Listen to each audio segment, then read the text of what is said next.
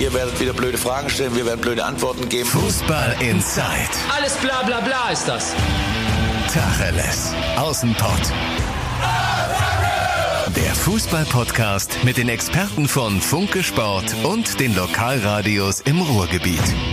Fußball in Zeit, der gemeinsame Podcast von Funke Sport und den Lokalradios im Ruhrgebiet in einer englischen Woche, die aus Ruhrpott-Sicht ein bisschen enttäuschend war. Zumindest in der ersten Liga, denn wir können, glaube ich, sagen, Borussia Dortmund, die Meisterschaft, ja, da können wir einen Haken hintermachen und beim FC Schalke 04 ist die Krise noch, noch viel größer, als sie vorher eh schon war. Darüber wollen wir sprechen. Wir, das sind heute Funke-Reporter Andreas Ernst. Moin, Andi. Moin, Timo. Und ich bin Timo Düngen. Andi hat's ja schon gesagt. Ich bin aus dem Radio und stehe dementsprechend im Radiostudio. Andi, du weiterhin im Homeoffice, nehme ich an.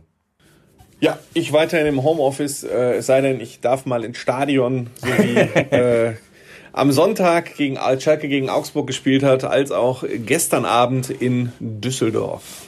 Ja, das war natürlich dann auch nicht so eine dolle Atmosphäre einmal mehr. Dann lass uns direkt mit den Schalkern anfangen. Okay, gerne.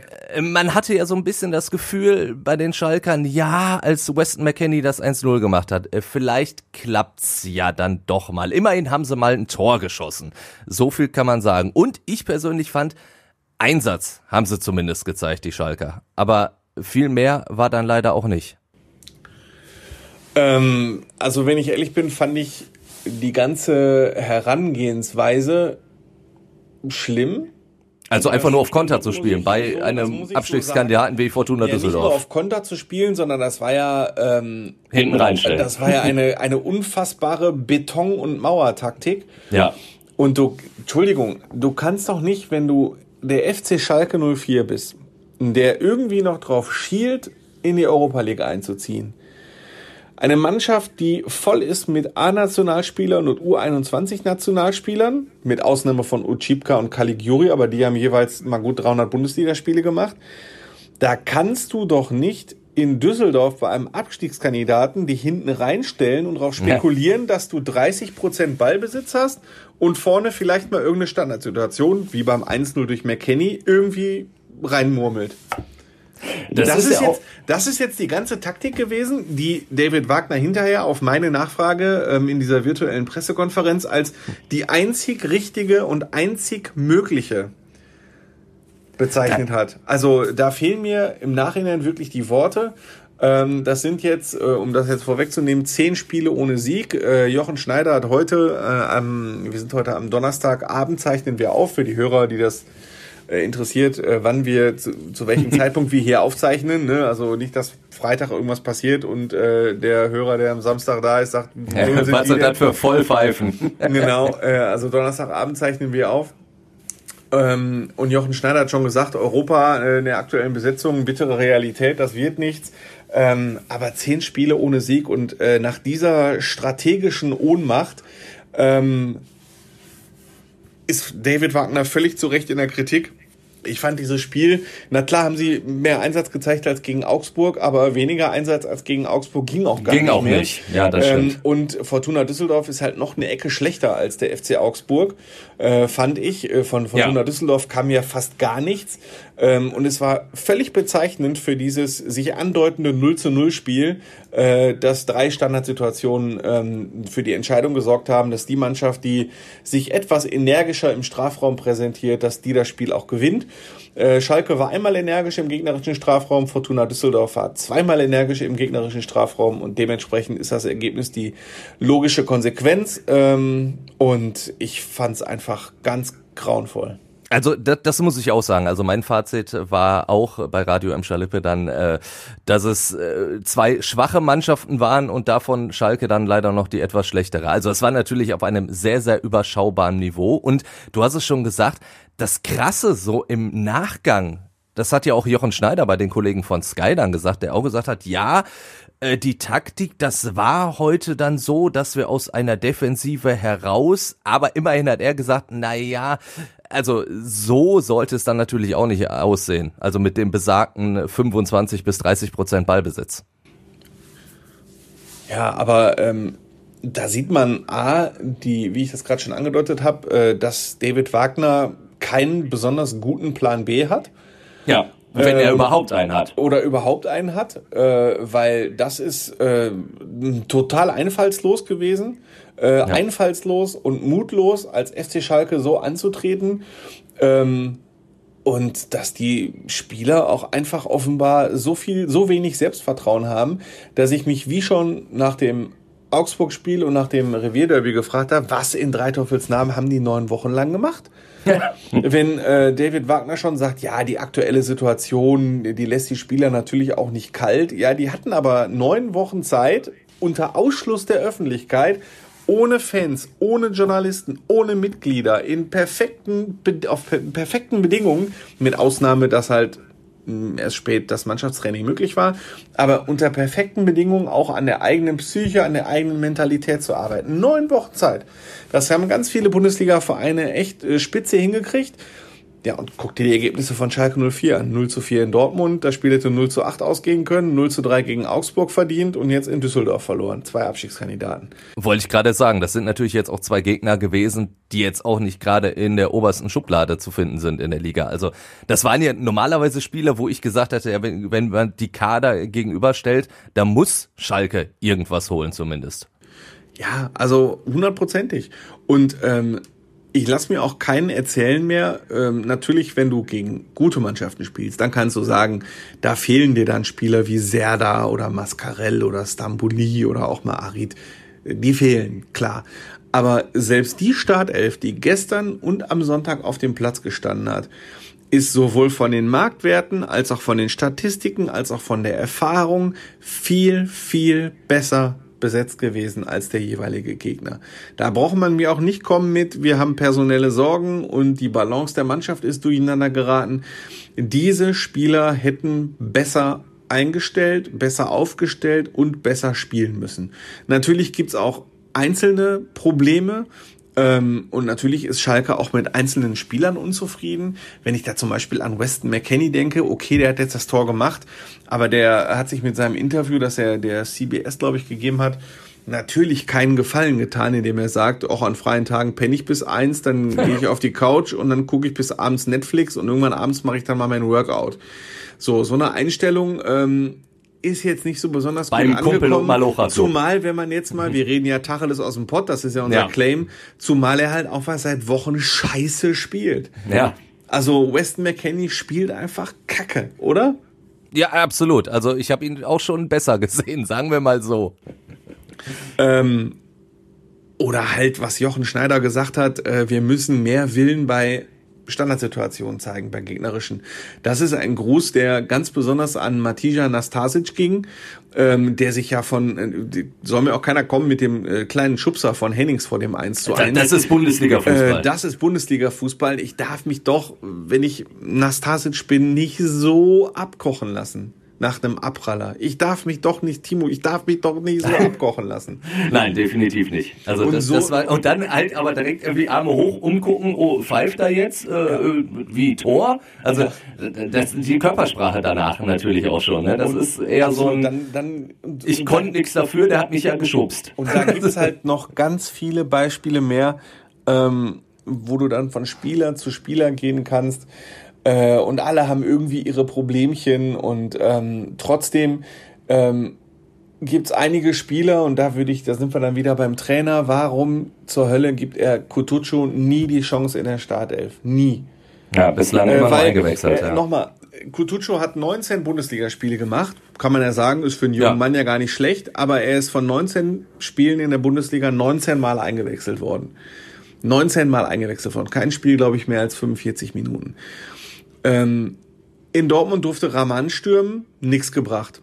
Gegen Augsburg, Gregoritsch und Matondo, nichts gebracht. Gestern Burgstaller, der in dieser Saison noch gar kein Tor geschossen hat, nichts gebracht.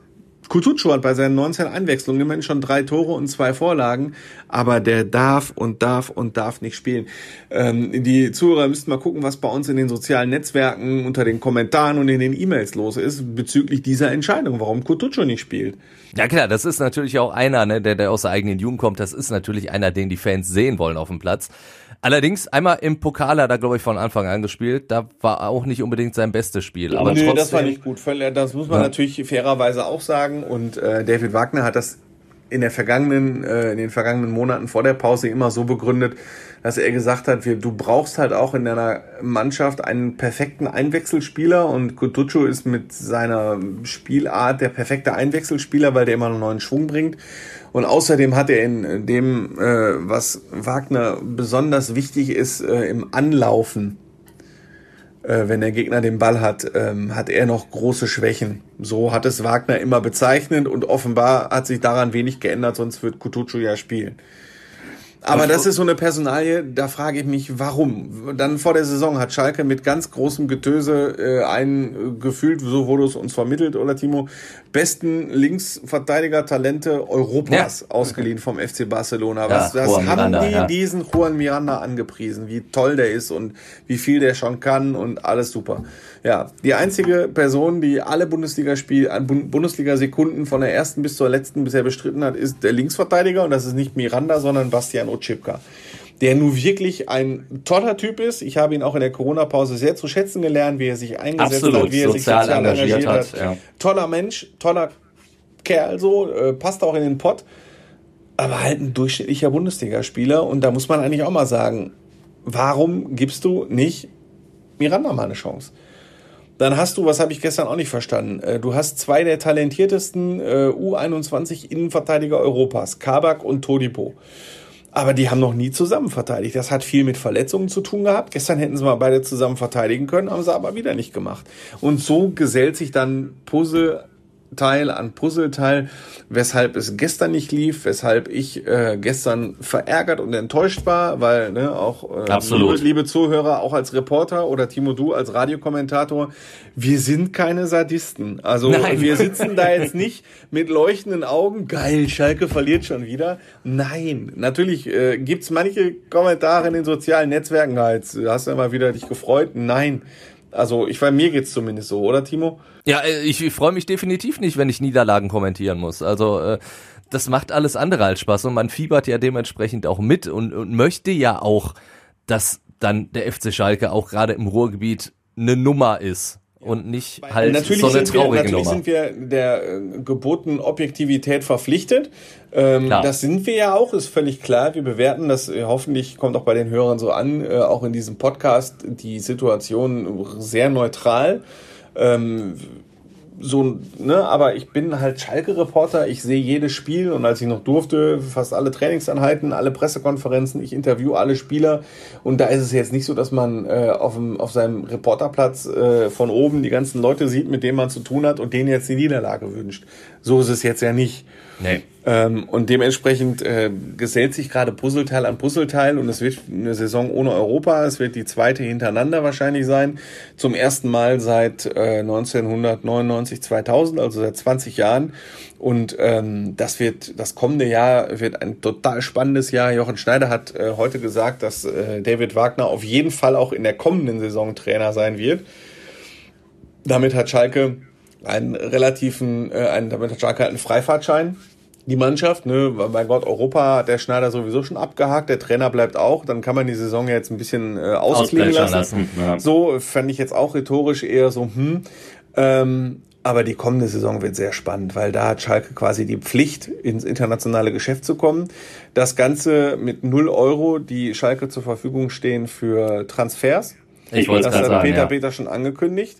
Und das Ganze unter dem Hintergrund einer schwelenden Ausgliederungsdiskussion, die den Verein äh, zu spalten droht. Das ist jetzt äh, meine Prognose. Und die wird in der kommenden Saison nochmal erheblich an Fahrt aufnehmen. Also das sind ganz, ganz viele Unwägbarkeiten, die da anstehen. Ein Trainer, der angeschlagen in die Saison geht oder gehen wird, es sei denn, Schalke gewinnt jetzt die letzten sechs Spiele, wovon ich nicht ausgehe. Ähm, boah, also die kommende Saison wird richtig spannend. Ja, und vor allen Dingen auch, äh, welche Entwicklung der FC Schalke da nehmen wird. Du hast äh, letzte Woche, glaube ich, im Podcast gesagt, äh, wenn es so weitergeht, dann könnte Schalke bald zum zweiten Werder Bremen werden. Und wenn wir dann so gucken in Sachen Ausgliederung, was der HSV schon gemacht hat oder auch der VfB Stuttgart damals gemacht hat, selbst das wäre kein Heilmittel, weil die sind mittlerweile in der zweiten Liga gelandet. Absolut. Also und äh, du weißt, ich glaube, das habe ich dem Johannes äh, Hoppe vor einer Woche schon gesagt. Du weißt, wer die Millionen beim VfB Stuttgart versenkt hat. ja, Herr Reschke wahrscheinlich mit. Ja. Reschke, genau, der aktuelle Kaderplaner des FC Schalke 04 äh, dem man damals viele Millionen Euro der Ausgliederung in die Hand gegeben hat und äh, das hat jetzt nicht so besonders funktioniert. Und die aktuelle Vereinsführung, da sage ich unter aller gebotenen Neutralität, hat sich in den vergangenen äh, Jahren und Jahrzehnten nicht äh, dafür damit ausgezeichnet, mit vielen Millionen besonders gut umgehen zu können. Habe ich das salomonisch genug ausgedrückt? ja, doch, das hast du äh, sehr, sehr salomonisch ausgedrückt, ja. Sehr schön. Und dementsprechend ähm, ja, die Frage ist auch, wie schnell kriegst du so eine Ausgliederung durch? Ne? Also äh, ich sag mal so, ähm, viele fragen ja immer, wie lange dauert denn so ein Prozess? Also haben wir so eine aus, außerordentliche Mitgliederversammlung unter Wahrung aller Fristen, die hast du ganz schnell angesetzt. Da musst du eine Satzung gucken, da musst du ja bestimmte Einladungsfristen erfüllen. Die kannst du schnell ansetzen und darüber abstimmen lassen, meinetwegen. Also das dauert jetzt nicht zwei Jahre. Nur ähm, in internen Kreisen gehen die davon aus, dass 50 Prozent der Mitglieder noch unentschieden sind. Die einfach sagen, ich habe dazu noch keine Meinung, aber ich würde mir gern mal die Argumente beider Seiten anhören. Und Schalke hat so viele Mitglieder und so viele regionale Verbände, bis jeder einzelne regionale Verband, bis hin zu dem kleinsten Fanclub, bis jeder einzelne mal diese Argumente gehört hat, da vergeht eine Menge Zeit. Also glaube ich jetzt. Und ja. die Zeit muss Schalke auch investieren, wenn der Vorstand und der Aufsichtsrat und Clement, Clemens Tönnies, äh, wenn sie wirklich diese Ausgliederung durchpeitschen wollen, was ja den Anschein hat, ähm, dann werden sie sehr viel, also wie hat äh, der ehemalige Bochum-Trainer Marcel Koller immer gesagt, da werden sie sehr viel Steine klopfen müssen. ja, Steine klopfen müssen, kleine Hämmerchen ja. mitnehmen und klopf, klopf, klopf, klopf, klopf, um ihre 75 Prozent Zustimmung äh, einzuholen. Also äh, das also Jahr, Schlä Schlägel und Eisen vielleicht dann probieren. Das aktuelle Jahr ist äh, droht ähm, nach einer hervorragenden Vorrunde. Ich habe nochmal geguckt, nach dem 13. Spieltag war Schalke Dritter mit ja. vier Punkten oder drei Punkten Rückstand auf den Tabellenführer. Nach dem drei, wir reden vom nicht vom dritten Spieltag, vom 13. Spieltag. Und nach dieser hervorragenden Vorrunde, die man David Wagner natürlich auch hoch anrechnen muss, das äh, kam jetzt ein bisschen zu kurz. Ich will natürlich auch loben, dass er, was er in der Hinrunde Tolles aus dieser Mannschaft rausgeholt hat, dass er wirklich natürlich. für Begeisterung gesorgt hat, Euphorie entfacht hat. Ich stehe zu allem, was ich in den Hinrunden-Podcast gesagt habe, aber genau so muss ich jetzt sagen, hat, haben sehr viele sehr viel falsch gemacht, weshalb es jetzt so im Sinkflug nach unten geht. Und es kann echt sein, dass Schalke Elfter wird nur oder Zwölfter oder so. Und das wäre natürlich echt bitter. Äh, absolut. Vor allen Dingen, wenn man überlegt, dass auch das Jahr 2020 auf Schalke ja auch noch super gestartet ist. Da haben wir noch geschwärmt von diesem 2 zu 0 gegen Borussia Mönchengladbach. Und von da an war der Stecker gezogen. Ich verstehe es nicht, ehrlich gesagt. Also, ich kann mich erinnern, das Spiel danach, waren wir beide zusammen in München? Äh, in dem Fall nicht. Nee, wir waren das Jahr davor zusammen in München. Jedenfalls, das Spiel nach dem Borussia Mönchengladbach-Spiel war das Spiel auswärts bei Bayern München. Ja. Und äh, das verlor Schalke 0 zu 5. Und ähm, das habe ich ja auch schon ein paar Mal gesagt, glaube ich, im Podcast. Äh, ich fand die Reaktion sowohl von, äh, also von den Verantwortlichen äh, nicht angemessen. Also Schalke hätte noch höher verlieren können und sie haben sich relativ äh, locker flockig in die Mixzone gestellt, in die Interviewzone und haben gesagt, ach, kann mal passieren und in München schwamm drüber und so, ne? Ähm, und ich fand danach gab es nicht nur den Knick, dass sich von Woche zu Woche mehr Spieler verletzt haben, sondern irgendwie war die Mannschaft danach auch K.O. Ja. Und, und dann kam natürlich auch die Torhüter-Diskussion noch mehr auf. Ne? Genau, haben sich dann auch mehr Mannschaften, die immer hinten reingestellt und gesagt, wo die Schalker, die können ja was, das haben sie gegen Gladbach gezeigt. Also stellen wir uns mal hinten rein. Erinnere dich an die Spiele in Mainz und in Berlin, ja. die ja ganz furchtbar anzuschauen waren. Schalke fiel nichts ein, so und auf einmal hattest du dann 0 zu 5 in München, dann hast du äh, 0 zu 0 in Mainz, 0 zu 0 in Berlin, machst zwischendurch ein 1 zu 1 gegen Paderborn. Ja. Und dann bist du auf einmal in so einer Negativspirale. Und viele Spieler sind verletzt, der Trainer trifft ein paar falsche Entscheidungen, was Taktik angeht und kriegt halt den Turnaround nicht mehr hin. Und jetzt sind wir da, wo wir sind. Und Schalke zieht nicht, also ich wäre auch gern nächstes Jahr äh, mal international gefahren. Aber. Das, das wird wohl nichts. Also ich glaube, da, da können wir auch definitiv einen Haken hintermachen. Gen genauso wie ich das ja schon zu Anfang dieses Podcasts gemacht habe, womit wir dann natürlich zum zweiten großen Ruhrgebietsverein im, ähm, in der ersten Liga kommen, Borussia Dortmund. Also ich glaube, hinter der Meisterschaft können wir nach diesem 0 zu 1 gegen die Bayern jetzt auch einen Haken machen. Auch das wird nix. Ja, da stimme ich voll und ganz zu. War ein geiles Ding von Kimmich, ne? Das muss man sagen, klar. Also, aber wenn wir da wieder von von der Objektivität sprechen, dann muss man schon ja, sagen, also ich habe sofort, ich habe das gesehen und ich habe sofort danach getwittert als alter Schalke-Reporter natürlich, ne? So Dinger, wer hat die, wer hat so Dinge immer äh, drauf gehabt? Na, sag es.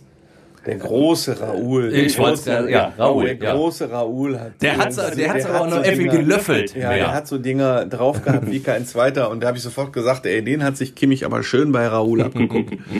ja, war ein, ein, geiles Ding, muss ich, muss ich sagen. Ähm, und und auch da muss man sagen, äh, Borussia Dortmund sind wir dann auch äh, beim fast gleichen Thema wie Schalke, auch wenn das natürlich Äpfel und Bieren vergleichen ist. Auch denen ist nicht so wirklich ein Plan eingefallen gegen die Bayern, wie man dann irgendwie das Ganze noch knacken konnte. Also vor allen Dingen in der zweiten Halbzeit, da hat Dortmund ja dann doch relativ viel den Ball gehabt, aber sie wussten nicht so wirklich, was damit anzufangen, hatte ich das Gefühl. Ja gut, sie haben auch gegen Bayern München gespielt. Das natürlich. Nee, und nicht gegen Fortuna Düsseldorf. Ja, ja natürlich. Das stimmt, das das stimmt. Äh, ich hätte, würde es den Dortmundern mehr vorwerfen, wenn es ein Spiel, wie du gerade schon angedeutet hast, gegen Fortuna Düsseldorf oder Augsburg gewesen wäre. Sowas gegen Bayern München, das kann passieren. Ähm, allerdings nicht, wenn du Ambitionen hast, Meister zu werden.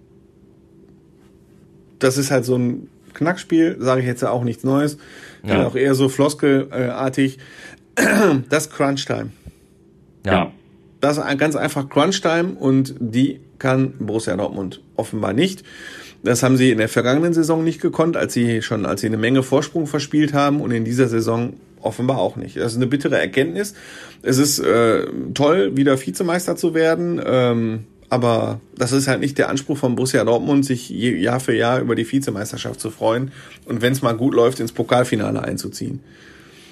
Und da sind wir auch da, vielleicht kommst du ja dann auch drauf, auch da bei einer äh, halt einer Trainerdiskussion. Ne? Also Ganz Ruhrgebiet, genau. Im Ruhrgebiet diskutieren wir gerade über Trainer. Ne? Ja, das ist, äh, hätten wir jetzt vielleicht zu Saisonbeginn auch nicht so gedacht. Wobei, zu Saisonbeginn haben wir, glaube ich, schon fast über Favre diskutiert, als es so anfangs äh, losging, beziehungsweise zum Ende der letzten Saison. Also Favre, die Diskussion hatten wir schon mal.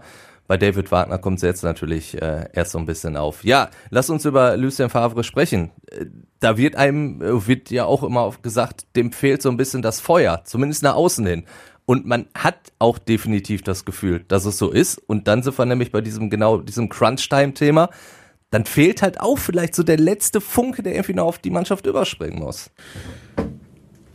Wobei, ja, da muss ich ja, da bin ich ja echt außer, äh, komme ich ja ein bisschen aus der Entfernung. Ich kann mich nach den ersten beiden Spielen, die Borussia Dortmund gewonnen hat, noch erinnern an äh, einige Kollegen, die gesagt haben, na, ohne Zuschauer, das ist genau der Fußball, den Lucien Favre braucht, weil der ist ja so ein taktisches Genie. Wenn kein Zuschauer im Stadion ist, dann kann er endlich seine Anweisungen so geben, dass die Spieler die auch verstehen. Und das ist genau das, was Favre braucht. Ja, jetzt haben sie gegen Bayern München verloren, jetzt kann er wieder nix und hat zu wenig Feuer, weil man es ja von oben sieht. ähm, ich sage ja nur, es, es wirkt halt, halt immer so, ne? Also genau, ich, äh, also man muss ja auch eins sagen, ähm, seitdem Jürgen Klopp weg ist, hatte Herr Watzke offenbar jetzt nicht so großen Erfolg mit seiner Trainerauswahl, ne? Also Tuchel, super Trainer, aber menschlich nicht gepasst. Peter Bosch äh, gescheitert nach wenigen Monaten. Peter Stöger gescheitert nach wenigen Monaten. Und Lucien Favre, damit sind sie jetzt auch nicht so ganz zufrieden. Ähm, Dortmund sucht in der Nach-Klopp-Ära immer noch den richtigen, aber Klopp gibt's halt nur einmal. Und es gibt, glaube ich, keinen Trainer, der Charakter, der, also charakterlich kann ich das jetzt nicht einschätzen, aber der von der, vom Charisma und von der Ausstrahlung so anders ist als Favre. Oder? Äh, nee, also definitiv nicht. Und da ist halt die Frage, braucht Borussia Dortmund einen Trainer wie Klopp? Brauchen Spieler so einen wie Klopp? Ich weiß es nicht, weil die Spieler sind ja komplett unterschiedlich mittlerweile. Die Mannschaft hat sich ja mit wenigen Ausnahmen, so meinetwegen Mats Hummels, der zurückgekehrt ist, oder Marco Reus, äh, Mannschaft hat sich ja jetzt nicht groß verändert. Ähm, er hat sich groß verändert mit wenigen Ausnahmen. Dementsprechend ähm, kann sein, dass das auch nur ein Thema von uns ist, dass man sagt, Dortmund braucht einen wie Klopp, äh, weil Favre ja auch gut ist. Ich bin mir da jetzt nicht so sicher. Aber, aber du, du hast Watzke ja auch angesprochen. Ich, vielleicht kommt das auch immer so rüber, weil er natürlich auch Jürgen Klopp immer so dermaßen auf einen Thron hebt, ja sogar öffentlich und damit ja auch Lucien Favre zum Beispiel schon ja indirekt so ein bisschen angegriffen hat, indem er immer erzählt hat, wie toll doch Jürgen Klopp war und was für das für eine geile Zeit war.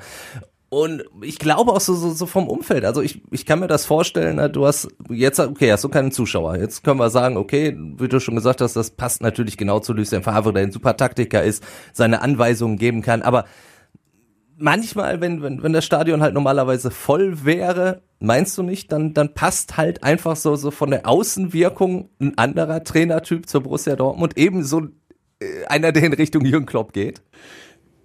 Kann sein, dass das ein paar Prozentpunkte mehr ausmachen kann in Heimspielen. Allerdings muss ich jetzt mal dagegenhalten, Favre hat in seinen zwei Jahren bei Borussia Dortmund nur zwei Heimspiele verloren.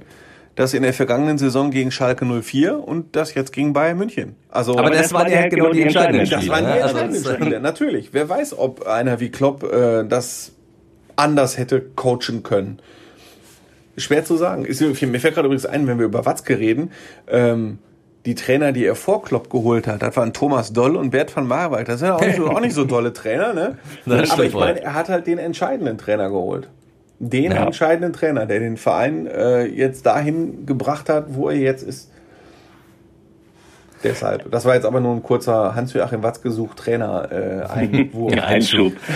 Einschub. Äh, wenn, wenn wir jetzt natürlich über Lucien Favre auch jetzt so ein bisschen diskutieren, äh, müssen wir natürlich auch nochmal darauf eingehen, was er direkt nach dem Spiel gesagt hat. Mittlerweile ist er natürlich so ein bisschen zurückgerudert, hat gesagt, das war kein äh, Rücktrittsandeuten oder dass er äh, am Ende der Saison gegangen wird. Aber trotzdem, natürlich hat er ja damit ein Fass aufgemacht, aus dem wir jetzt natürlich ein bisschen trinken. Aber wenn er sagt, äh, ja, ich weiß, ich stehe die ganze Zeit in der Kritik, ich sag da äh, in ein paar Wochen was zu. Wie, wie hast du es empfunden? Ähm, ich habe es empfunden als äh, fast sogar typische Favre-Rhetorik. Er ist halt auch nach vielen Jahren in diesem Geschäft ähm, im Profifußball eher noch ungeschickt im Umgang mit Medien. Er wollte das wahrscheinlich ganz anders ausdrücken und jetzt kommt's halt so rüber. Ähm, unglücklich. So habe ich das irgendwie gesagt, oh nee, das hat er jetzt nicht wirklich gesagt, weil er weiß doch, er, er muss doch eigentlich wissen, was das jetzt hier für Folgen hat er muss es doch eigentlich wissen. Weil Erfahrung hat er ja, wenn vielleicht nicht, ähm, also sollte er haben. Du hast gerade gesagt, irgendwie mit den Medien, das, das, das passt immer noch nicht ganz so, aber er ist ja jetzt auch nicht neu im Geschäft. Ja, völlig klar. Ähm, ich weiß jetzt nicht, ob er damit diese Diskussion sogar provozieren wollte. Ähm, ich fand es nur in vielen Belangen unglücklich, dass er es getan hat. Jetzt hat er natürlich zurückgerudert äh, und äh, Hans-Joachim Watzke hat im Gespräch mit unserem BVB-Reporter Sebastian Westling ja auch gesagt, äh, bei uns gibt's keine Trainerdiskussion. Aber ich glaube, Sebastian hat in ganz vielen Podcasts äh, schon zu verstehen gegeben, dass er sich nicht vorstellen kann, dass Lucien Favre auch in der kommenden Saison noch Trainer von Borussia Dortmund sein wird. Richtig? Äh, ja, also das, das, das sagt Sebastian zumindest schon so angedeutet. Regelmäßig, so. ähm, er deutet es zumindest, äh, also er, er ist sich da relativ sicher, ähm, gucken wir mal, ob seine Quellenlage gut ist. Äh, ich gehe aber mal ganz stark davon aus. Äh, vor allen Dingen, man hat ja bei Lucien Favre auch immer noch so, so ein bisschen im Hinterkopf, wie es dann in Berlin oder auch in Mönchengladbach abgelaufen ist, wo er dann auch oft immer, wenn es Gegenwind gab, äh, direkt mit Rückwärts, äh, Rücktrittsgedanken wirklich auch gespielt hat. Ne? Oder ich finde, man kann ihm das jetzt auch nicht ewig vorhalten. Äh, man, vielleicht hat er sich da ja persönlich entwickelt, äh, weil Gegenwind gab es ja auch schon genug. Und äh, wenn er auch bei Borussia Dortmund diese Gedanken gehabt hätte, dann hätten wir das bestimmt auch mitgekriegt. Kann sein, dass er das jetzt nicht mehr so macht. Ähm, aber als Borussia Dortmund muss man sich natürlich jetzt Gedanken machen. Er hat es jetzt zweimal nicht geschafft in der Crunch-Time. Eine Mannschaft, die so gut zusammengesetzt ist, wenn man von Marktwerten ausgeht, wenn man von der Bekanntheit der Spieler ausgeht, wenn man davon ausgeht, dass man Borussia Dortmund Emre Can noch nachverpflichtet hat zum Beispiel. Ähm, er hat zweimal nicht geschafft, mit dieser Mannschaft einen Titel zu gewinnen. International nicht, Pokal nicht und Bundesliga nicht. Und damit Saisonziel zumindest in dieser Saison verfehlt. Saisonziel in der vergangenen Saison verfehlt und Saisonziel in der aktuellen Saison verfehlt. Ja gut, äh, zumindest in der letzten Saison war es aber nicht ganz so offensiv formuliert. In der vergangenen Saison war es nicht so offensiv formuliert, das ist klar, aber äh, da war es defensiv formuliert. da haben sie nicht 4 -3, mit 4-3-3 ihre Saisonziele bekannt gegeben, sondern eher 5-4-1. ähm, ja. ja. aber jetzt ah, haben sie halt volle, volle Lotte nach vorne. Kompakten ähm, Defensive raus, ja. Ja, äh, genau. Und ähm, auch Borussia Dortmund ist mittlerweile in einem Zeitalter der nur Titelzellen-Rhetorik angekommen und äh, es werden viele Titel vergeben. Borussia Dortmund hat keinen einzigen geholt unter Lucien Favre und dann darf es nach zwei Jahren wahrscheinlich ein anderer versuchen. Fußball ist manchmal so einfach, glaube ich, oder? Oh, und auch so brutal dann in gewisser Weise. Und auch so brutal. Zumal, man muss ja auch sagen, wenn, wenn Lucien Favre jetzt mit Borussia Dortmund ein Tor Rückstand hätte und äh, im Spiel gegen Bayern München äh, wegen einer äh, fehlerhaften Schiedsrichterleistung verloren hätte, dann hätte man sagen, okay, wir haben die Meisterschaft nicht gewonnen, aber wir sind ja auch beschissen worden. Aber es deutet sich ja an, dass Borussia Dortmund die Meisterschaft wieder äh, mit einem etlichen Punkten Rückstand nicht gewinnen ja. wird. Möglicherweise nicht mal auf dem zweiten Platz und äh, das ist dann, denke ich mal, inakzeptabel. Davon gehe ich dann auch Weil aus. solange Hans-Joachim Watzke noch im aktiven Geschäft ist, äh, ich meine, der Mann ist ja auch schon ein bisschen älter und schon sehr lange dabei. Ich der glaub, will nochmal zum glaub, die Schale, Ich glaube, die Schale würde er schon gerne nochmal um den Borsigplatz äh, tragen. Ja, das, das glaube ich wohl auch. Dann lass uns doch über erfreuliche Dinge sprechen. Die gibt's ja auch durchaus im Ruhrgebiet. Du hast ja auch schon gesagt, du bist äh, natürlich äh, Schalke-Reporter, aber dein Herz schlägt ja für den VfL Bochum. Ach ja. Und und der VfL ist ja jetzt ziemlich gut aus der Corona-Zwangspause gekommen. Ja, ich habe äh, schon gesagt, äh, der VfL hat wahrscheinlich das Ziel, Geistermeister zu werden. ähm, ja. Und äh, da sollte doch allen Anhängern im Ruhrstadion sollte es doch zu denken geben, dass äh, der VfL eine beeindruckende Rolle spielt ohne Zuschauer. Ähm, das waren also das, die haben äh, von also sind drei Spiele jetzt, äh, zwei Sieger, ein Unentschieden, die beiden Heimspiele ähm, relativ glatt gewonnen. Äh, 3 zu 0 auch gegen, nicht gegen 3 Laufkundschaft. Gegen den ja. Tabellenvierten Heidenheim, äh, ja. 2 zu 1. Gut, am Ende wurde es nochmal spannend, aber ich habe nochmal getwittert, äh, das war, glaube ich, das erste Mal, dass der VfL einen 2 zu 0 Vorsprung in einem Heimspiel äh, über die Zeit gebracht hat, seit Atalamek gespielt hat. Weil zuletzt war eine 2 zu 0 Führung eigentlich äh, immer weg. Ja. Äh, war ja jetzt auch wieder eng. Ähm, aber jetzt äh, kann man wirklich einen Haken machen hinter den Klassenerhalt, würde ich sagen. 35 Punkte haben sie. Äh, vielleicht brauchen müssen sie noch ein Spiel gewinnen. Äh, und dann kann der VfL auch für ein weiteres Jahr zweite Bundesliga planen. Und ähm, im Gegensatz zu Schalke in der Bundesliga hat der, zeigt der VfL, wie man diese Corona-Pause auch hätte nutzen können. Also Thomas Reis, den wir oft kritisiert haben, hat offenbar in der Pause sehr viel richtig gemacht ähm, stellt die richtigen Spieler auf, ähm, richtige Taktik gewählt, äh, läuft echt gut, also viel besser als vorher. Absolut. Und wenn wir mal die ganzen Podcasts nochmal anhören würden aus den vergangenen Monaten, also ab zwischen, zwischen August und äh, Anfang März. Was haben wir den VfL nicht vernichtet für Abschließkampf und vor allem auch die Transferphase im Winter, genau, ja. für Transferphase und so weiter. Und jetzt schafft der VfL total geräuschlos den Klassenerhalt. Muss man ja auch mal würdigen, dass äh, da offensichtlich doch eine Menge richtig gemacht worden ist und äh, ohne zu verschweigen, äh, dass die Mannschaft immer noch schlecht zusammengestellt war zu Saisonbeginn, äh, dass doch auch eine Menge schiefgelaufen ist. Ähm, findet, noch, findet die Saison doch noch ein gutes Ende und äh, das erfreut uns im Ruhrgebiet doch, dass wir auch in der kommenden Saison mindestens, mindestens, mindestens. einen Zweitligaverein haben. Ganz genau, denn der zweite könnte ja dazu kommen und der wird es sportlich schaffen müssen, der MSV Duisburg. Also normalerweise, normalerweise müssen wir jetzt die Rollen tauschen. Jetzt muss ich ja, ja der Moderator werden. Das, das stimmt natürlich. Ja, weil du bist der große MSV-Liebhaber äh, und Begleiter. Ähm, dann mache ich das mal. Äh, Timo, schilder ja. mal, äh, warum jetzt die dritte Liga doch weiterspielt. Es gab ja, äh, das habe ich ja auch verfolgt, äh, ganz viele Diskussionen und ganz viele Sitzungen in der DF im DFB und es gab ganz viele Vereine, die sich nicht einig waren, aber jetzt rollt der Ball. Wie kam es denn am Ende zu der Entscheidung? Äh, Im Endeffekt, indem der DFB auf Teufel komm raus seinen Willen durchgesetzt hat. Also ich glaube, die Kritik ist ja weiterhin nicht abgeebbt. Und natürlich äh, beim DFB-Bundestag war es dann natürlich auch nochmal ein bisschen anders. Da waren ja jetzt nicht unbedingt, dass die Drittligisten da eine große Stimme hatten. Die waren ja dann auch mit ihren Stimmen nur unter ferner liefen und dementsprechend hat sich halt diese große Mehrheit auch hier für die Fortsetzung der dritten Liga dann gestimmt und durchgesetzt.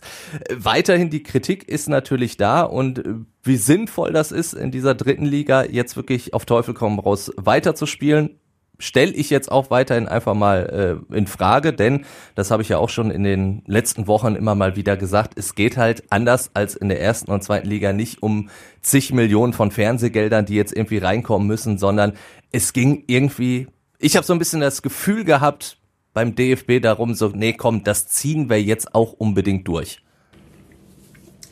Das ist meine Einschätzung. Ich weiß nicht, wie, wie du es von, von, von außen, ich sag ich mal. Ich aus der Ferne auch in etwa so verfolgt. Ähm, also die Diskrepanz zwischen DFL und DFB äh, war schon sehr hoch. Jetzt die DFL quasi in, im Einklang mit fast allen 36 Profiklubs der ersten und zweiten Liga die Nummer durchgezogen hat. Und äh, bei der dritten Liga ist es echt ein Problem. Aber ähm, das liegt ja wirklich daran, wie du schon gesagt hast, Fernsehgelder spielen halt nicht so eine große Rolle und da dafür eher Zuschauereinnahmen. Und äh, es ist natürlich einfacher, wenn du ein Meinungsbild hast, das 35 zu 1 ist wie in der DFL, als eins, das äh, 10 zu 8 ist wie in der dritten Liga mit zwei Enthaltungen.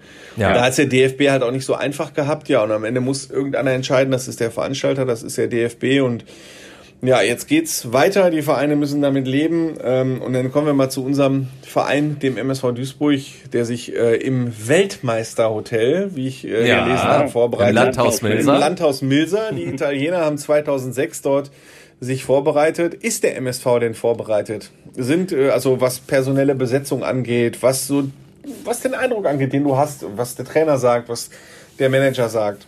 Also der MSV glaubt, glaube ich, dass er vorbereitet ist. Ich meine, der MSV, das ist natürlich der Vorteil in der dritten Liga, der durfte jetzt auch schon relativ lange ja wirklich auch trainieren. Ich glaube schon und ich glaube auch, dass vielleicht Pause, weil es ja äh, vor der Pause so, so einen kleinen Negativtrend gab. Es ging ja nur einmal so ein Peak, dann am letzten, im letzten Spiel vor dieser Zwangspause nochmal nach oben mit dem Sieg gegen Magdeburg. Dieses 1 zu 0 davor war der MSV ja schon so ein bisschen in einer kleinen Ergebniskrise. Das können sie natürlich jetzt überwunden haben, was ich natürlich hoffe. Das große Problem ist aber der Duisburger Kader, weil der ist so dermaßen auf Kante genäht. Das ist jetzt schon sehr, sehr schwierig. Du hast jetzt schon zwei Verletzte, vor allen Dingen äh, mit Joshua Bitter, Rechtsverteidiger, ganz, ganz großer Leistungsträger, der jetzt wegfällt und auch in dieser Saison nicht mehr auf dem Platz stehen wird. Und gut, Peter Sliskovic, den kann man jetzt so ein bisschen ersetzen, der ist eher eh nur Joker. Aber wenn jetzt noch ein Stammspieler beim MSV wegbricht, was er durchaus jetzt, wo man wirklich nur noch englische Wochen hat, durchaus passieren kann. Ich habe so ein bisschen, auch wenn ich davon überzeugt bin, dass der MSV spielerisch eine gute Truppe hat und äh, auch äh, guten Fußball spielen kann, ich habe so ein bisschen Angst, dass der MSV den Aufstieg irgendwie noch verspielen wird. Das ist überraschend für mich. Ich dachte, du ja. wärst ein bisschen überzeugter. Wie sind denn die Konkurrenten? Warte mal, äh, ich gucke mal, ob ich das richtig rekonstruiere. Waldhof Mannheim ist Zweiter. Waldhof Mannheim ist Zweiter. Unterhaching ist Tabellendritter. Punktgleich mit den Mannheimern. Ist nicht SV Meppen auch weit oben? Der SV Meppen ist auch durchaus weit oben. Müssten, glaube ich, wenn ich mich hier richtig erinnere, fünf oder sechs sein. Grandios. Du hast dann natürlich noch 1860 München, die das ist das erste Verfolger. Ne? Jetzt? Das ist das erste Spiel. 60 war ja natürlich einer der Mannschaften, die unbedingt weiterspielen wollten, weil klar, die waren gerade im Aufwind. Die haben jetzt in der Rückrunde von, von Platz 11 oder 10 sind die immer weiter nach oben und sind jetzt punktemäßig richtig rangerückt an die Aufstiegsränge. Die waren natürlich dagegen, dass die Saison abgebrochen wird, weil die sehen sich schon so, dass sie dann nochmal rankommen können. Und natürlich auch Unterhaching und Ingolstadt das Gleiche. Ne, Ingolstadt, ja, immer so ein bisschen geschwächelt, aber normalerweise vom Kader her ja schon eine Mannschaft, die den Anspruch haben muss, wieder hochzugehen. Und Unterhaching, das habe ich auch schon mehrfach gesagt, bei denen war es ja besonders bitter. Die sind ja am letzten Spieltag vor der Corona-Pause erst auf diesen dritten Platz runtergerutscht, weil, weil sie ein Tor weniger geschossen haben als Waldhof Mannheim insgesamt. Also Geil wäre, wenn wirklich, wenn die Saison abgebrochen worden wäre, dann wäre es natürlich ja. eine Hammergeschichte gewesen. Absolut. Komm, aber drücken wir mal die Daumen. Der MSV wollte ja auch unbedingt weiterspielen, da haben wir auch äh, schon oft drüber gesprochen und hoffen wir mal, dass Lieberknecht seine Jungs hingekriegt hat, äh, weil besser wir haben zwei Zweitligisten aus dem Pott als nur einen. Äh, vor allen Dingen, wenn wir dann darüber sprechen müssen, sollte der MSV nicht aufsteigen, ob es dann überhaupt einen Drittligisten MSV Duisburg geben kann. Weil dann sieht's natürlich auch finanziell auch nicht mehr ganz so rosig aus. Sieht's eh schon nicht, aber dann wird's natürlich besonders bitter. Auch das natürlich, so Heimspiele, die sind für den MSV natürlich mit den Zuschauern sehr, sehr wichtig gewesen. Einmal auch so für fürs Moralische, als aber auch natürlich fürs Finanzielle. Einmal noch äh, abschweifen, was hättest du denn von der Idee gehalten, die äh, dritte Liga aufzustocken oder meinetwegen zweitlinig zu fahren? Hätte ich, hätte ich überhaupt nichts von gehalten. Weil so hast du schon Diskrepanzen in dieser dritten Liga, die ja nun mal auch weiterhin eine Profiliga ist. Und du hast halt komplett unterschiedliche Voraussetzungen. Du hast du hast Duisburg, du hast auch Ingolstadt. Das sind Mannschaften und Vereine, die vom, vom ganzen Drumherum eigentlich auf mindestens zweite Liga ausgelegt sind. Dann hast du aber auch wieder so Vereine wie, ich finde das toll, was sie da seit Jahren schaffen, immer wieder drin zu bleiben. Groß Asbach. Äh, das ist natürlich, die haben da ein relativ äh, schickes Stadion, wo Andrea Berg dann auch immer mal wieder regelmäßig auftritt. Aber äh, das ist halt ein, böse gesagt halt ein reiner Dorfclub. Da kommen dann zweieinhalbtausend, die am Samstag ihre Bratwurst essen. Und von solchen Vereinen wären ja jetzt dann noch deutlich mehr in dieser dritten Liga gewesen. Und dann finde ich es irgendwann schwierig, äh, halt auch natürlich TV-Vermarktung, Sponsorenvermarktung, wenn du solche Spiele hast oder wenn dann plötzlich wieder noch irgendwelche zweiten Mannschaften dazukommen. Finde ich auch immer sehr, sehr befremdlich, dass der MSV zum Beispiel in dieser Saison gegen die zweite Mannschaft des FC Bayern spielt. Finde ich komisch. Das ist halt in der Profiliga, kann ich das nicht nachvollziehen. Aber das ist natürlich ein Fass, was jetzt uns noch weiter wegführen würde. Okay, ja, genau. Ich wollte jetzt nur mal so äh, zwischendurch abgefragt haben. Das ist ja auch äh, irgendwann nur als, ist ja nur eine Schnapsidee gewesen und relativ schnell auch äh, abgeschmettert worden. Ja. ja. Dann, Gut, also halten wir fest, äh, der MSV steigt auf, hoffentlich, obwohl hoffentlich. Timo Düngen, der ständige Begleiter, Angst hat. Ja, Angst schon, Bedenken auch, aber die Hoffnung natürlich, dass der MSV das so durchzieht, wie ich mir das vorstelle. Halten wir noch äh, dann ganz am Schluss fest, der äh, unser Regionalligist Rot-Weiß Essen hat einen neuen Stürmer, ne? Hast du das gelesen? Das äh, habe ich tatsächlich noch nicht gelesen. Er erwischte mich jetzt auf dem falschen ja, nee, also äh, das Gerücht gibt's ja schon länger, aber sie haben sich den Torschützenkönig geangelt, der Regionalliga West. Nicht schlecht. Und zwar ist das äh, Simon Engelmann vom SV Rödinghausen. 31 Jahre alt, äh, war schon vergangene Saison Torschützenkönig, in dieser Saison auch, wenn ich mich nicht täusche, 26 Tore geschossen. Äh, war mal bei RWO. RWO, genau. La ein langer Schlacks genau. auf jeden Fall. Der also schon von RWE, der früher ja bei RWO war, äh, Jörn Nowak, er kennt den und ja. äh, hat ihn jetzt zur Hafenstraße geholt. Äh, zur kommenden Saison und ja, da gibt's dann offenbar den nächsten Anlauf, Anlauf. von ganz vielen Anläufen. Und äh, ich freue mich schon auf die ersten Podcast-Aufnahmen im Herbst, wenn unsere Reviersportkollegen wieder hier stehen und sagen, in dieser Saison wird alles anders und die Mannschaft ist so gut wie nie zuvor und ist so sensationell gestartet und äh, der Aufsteiger kann nur Rot-Weiß Essen heißen. Also ja, darauf schön, freue ich mich. Schöne Grüße an Martin Herms. Ja, und dann ja. reden wir auch wieder häufiger über Rot-Weiß Essen. Nicht, dass einige Hörer enttäuscht sind, dass Rot-Weiß Essen zu kurz kommt, aber ja, natürlich. das tut mir auch jetzt weh, aber wir reden halt jetzt über die Vereine, die auch äh, spielen, spielen beziehungsweise ja. spielen werden. Und leider, leider ist Rot-Weiß Essen nicht dabei. Aber nee. Simon Engelmann wollte ich immerhin mal erwähnt haben.